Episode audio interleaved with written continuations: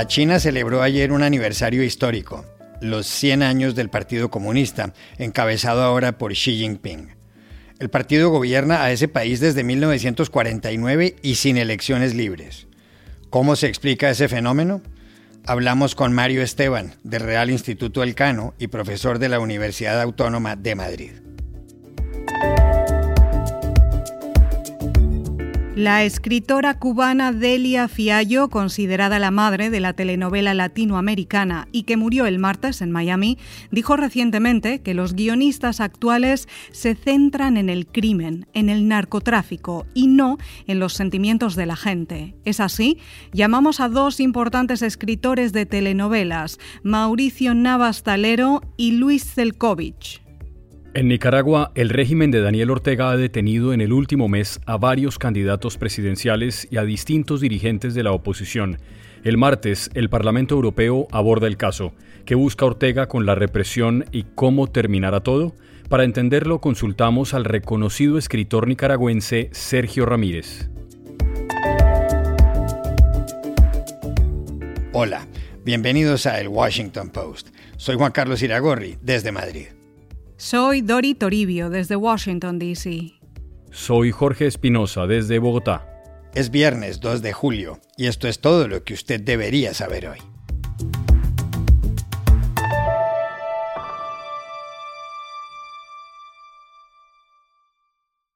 La China, que con 1.400 millones de habitantes es el país más poblado del mundo, vivió ayer un día clave en su historia reciente la celebración de los 100 años del Partido Comunista que gobierna a ese país con puño de hierro desde 1949. El discurso central estuvo a cargo del secretario general del partido, el presidente Xi Jinping. El mayor aplauso se escuchó cuando Xi dijo que esa colectividad restauró la dignidad de China tras la dominación de las potencias occidentales y Japón en los siglos XIX y XX. El presidente añadió frases desafiantes. El pueblo chino jamás permitirá que fuerzas extranjeras lo intimiden, opriman o esclavicen, dijo, y prosiguió. Quien se atreva a hacer eso verá su cabeza golpeada y ensangrentada contra la gran muralla de acero forjada por 1.400 millones de chinos.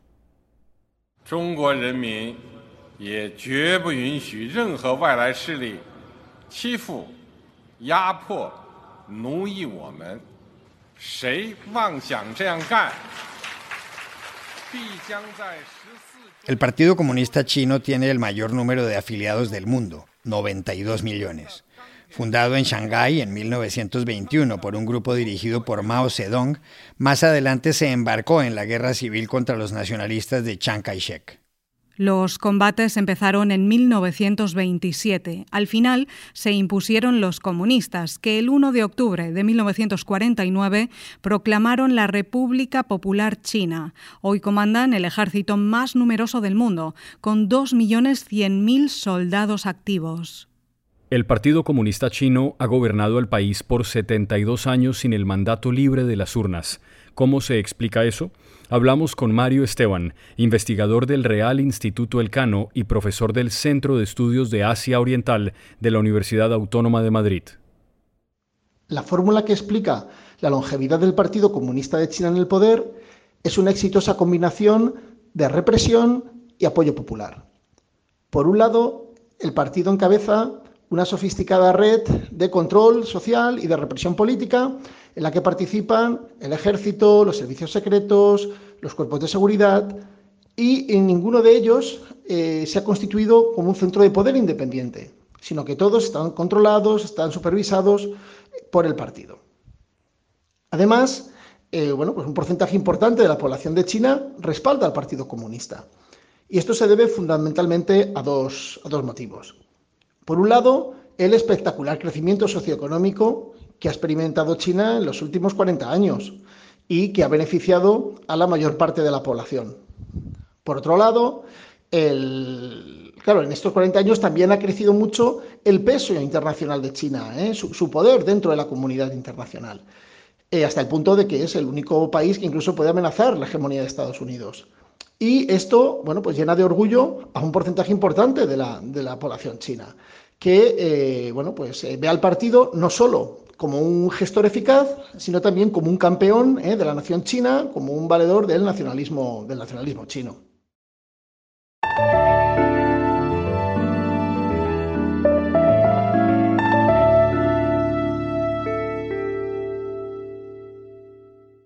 El martes de esta semana murió en Coral Gables, en el sur de Florida, la escritora cubana Delia Fiallo, que este domingo habría cumplido 97 años. Era una celebridad. Delia Fiallo escribió telenovelas tan famosas en los años 70 y 80 como Esmeralda, Topacio y Cristal. Hay gente en México, en Venezuela, en España, que aún recuerda la música de Cristal. Vida eres tú.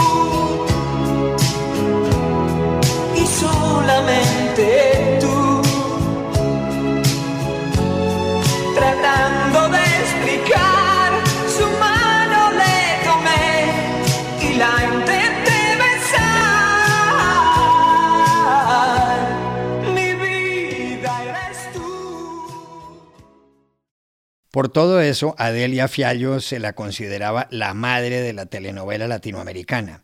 Una carrera que empezó tras haber terminado ella Filosofía y Letras en 1948 en La Habana. Más adelante, en 1966, Fiallo llegó con su familia a Miami, donde se radicó. Ahí empezó su éxito y ahí empezó también el auge del género de la telenovela, que en otros países, como Colombia, ha producido títulos muy famosos.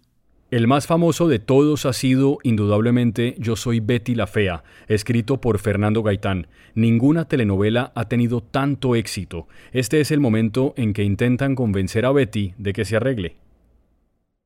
Aquí adentro está uno de los mejores estilistas del país. Betty, estamos en otra ciudad, está comenzando una nueva vida. Que por esta vez, por lo menos, el salón de belleza sea el inicio de una nueva rutina. Un salón de belleza no me va a solucionar la vida, y mucho menos el mejor estilista. Pero la puede ayudar en algo. Ay, Betty, aquí no le va a pasar nada del otro mundo. Pero te aseguro que este puede ser el primer paso para el cambio que usted necesita. Hace tres años, Delia Fiallo dijo en una entrevista que el género de la telenovela estaba muy golpeado, que los guionistas se centraban en la acción, el crimen y el narcotráfico y no en los sentimientos de la gente. Tenía razón Delia Fiallo, consultamos a dos escritores, guionistas y directores de telenovelas y series. Primero, en Bogotá, al colombiano Mauricio Navas Zalero, autor, entre otras, de Pura Sangre.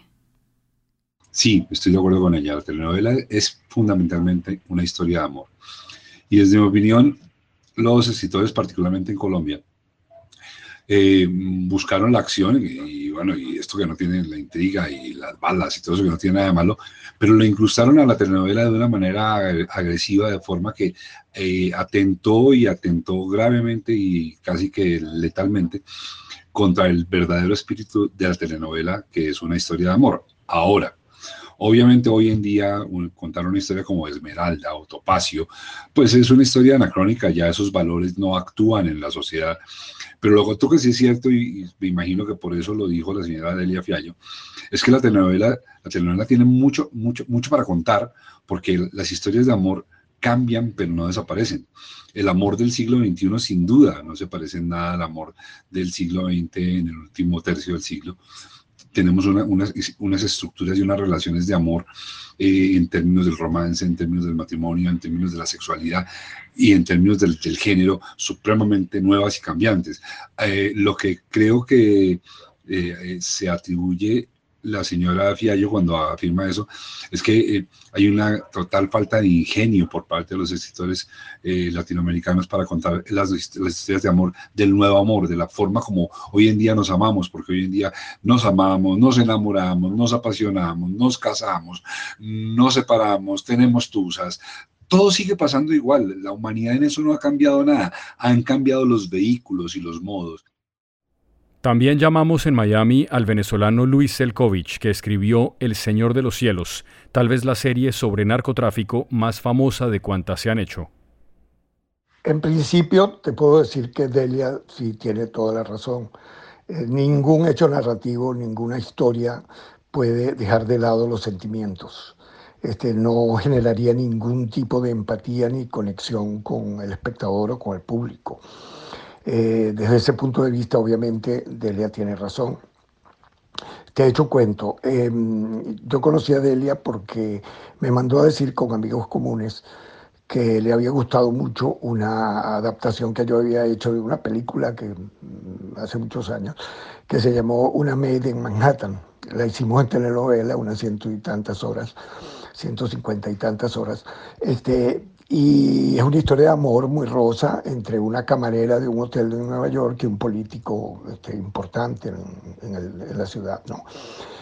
Pero ¿qué ocurre? Yo esa historia la arranco en Michoacán, donde esta chica tiene que huir de su ciudad natal y emprende la aventura de irse a los Estados Unidos y, y, pasar la frontera de mojada y tal, porque viene huyendo del narco y la vida de ella y de su hijo corría en peligro.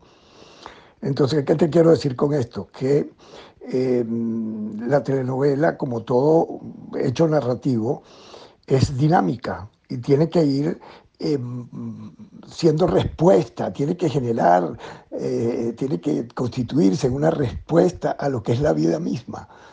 De modo que eh, eh, eso que está ocurriendo con la narconovela no es otra cosa sino eh, una reinterpretación de lo que es el género de gángsters, por ejemplo. Los nuevos gángsters son los narcos. Eso fue lo que hicimos nosotros en El Señor de los Cielos, una historia con muchos sentimientos, muchas pasiones, dentro de una, de una serie de acción.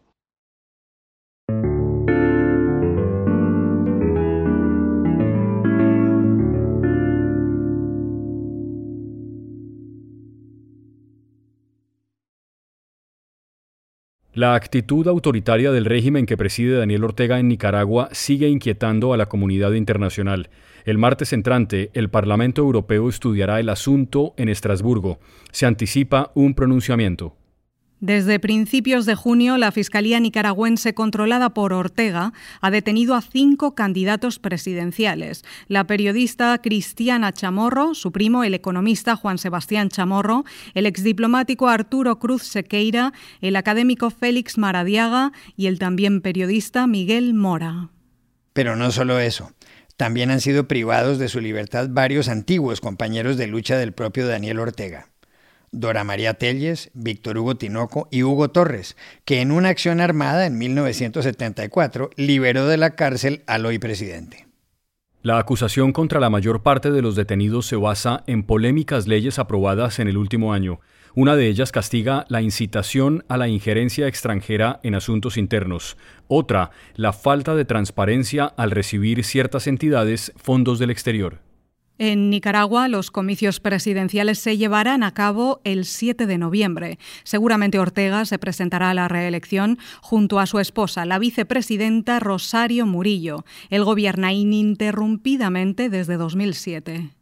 Ortega, de 75 años, encabezó el Frente Sandinista de Liberación Nacional contra la dictadura de Anastasio Somoza, que cayó en 1979. Luego, a finales de 1984, ganó las elecciones, lo que le permitió gobernar entre 1985 y 1990. Durante ese periodo, su vicepresidente fue el escritor Sergio Ramírez, ganador de premios literarios tan prestigiosos como el Cervantes y el Alfaguara. Lo llamamos ayer a preguntarle por qué Daniel Ortega ha tomado el camino de la represión. Creo que todo se debe a un temor terrible frente a la posibilidad de perder el poder frente a unas elecciones libres. Y en la medida en que se angosta el camino, en la medida que ve que no tiene otras posibilidades más que la represión y la violencia, entonces la ejerce de esta manera, cortándose el mismo todos los puentes y quemando sus naves. Es una manera de escaparse hacia adelante cuando se han agotado todas las formas de alternativas democráticas en el país y Nicaragua se encamina hacia la dictadura como en el pasado. Eh, de manera que yo encuentro que aquí no hay una razón eh, que pueda explicarlo todo, eh, más que la ansiedad de quedarse para siempre en el poder, una vez más a través de una reelección que aunque sea fraudulenta, piensa Ortega que lo pondrá del otro lado del puente en noviembre y entonces sí podrá negociar en base a los prisioneros que tiene en sus manos y que en verdad lo que son son eh, verdaderos eh, rehenes. También le preguntamos a Sergio Ramírez cómo cree que va a terminar todo esto. Lo que el pueblo de Nicaragua ha elegido sin que nadie lo haya tomado como un acuerdo formal es eh, una política de resistencia pacífica. No habrá en Nicaragua la oportunidad de ver ninguna lucha armada, ninguna lucha eh, que lleve a una guerra civil en el futuro. Me parece que al fin y al cabo esta es la verdadera solución.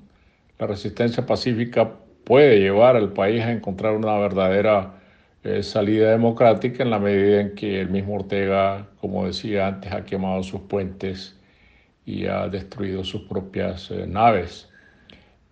No tenemos más alternativa que buscar la salida democrática y la vamos a lograr eh, creo que, eh, como dice el Popol Vuh, el libro sagrado de los quichés, eh, mientras más oscuro el cielo, más pronto va a amanecer. Cuando todos los caminos parecen cerrados, de pronto la luz se abre al final del túnel. Pero se da una salida democrática, sin duda, y es lo que todos los nicaragüenses ansiamos.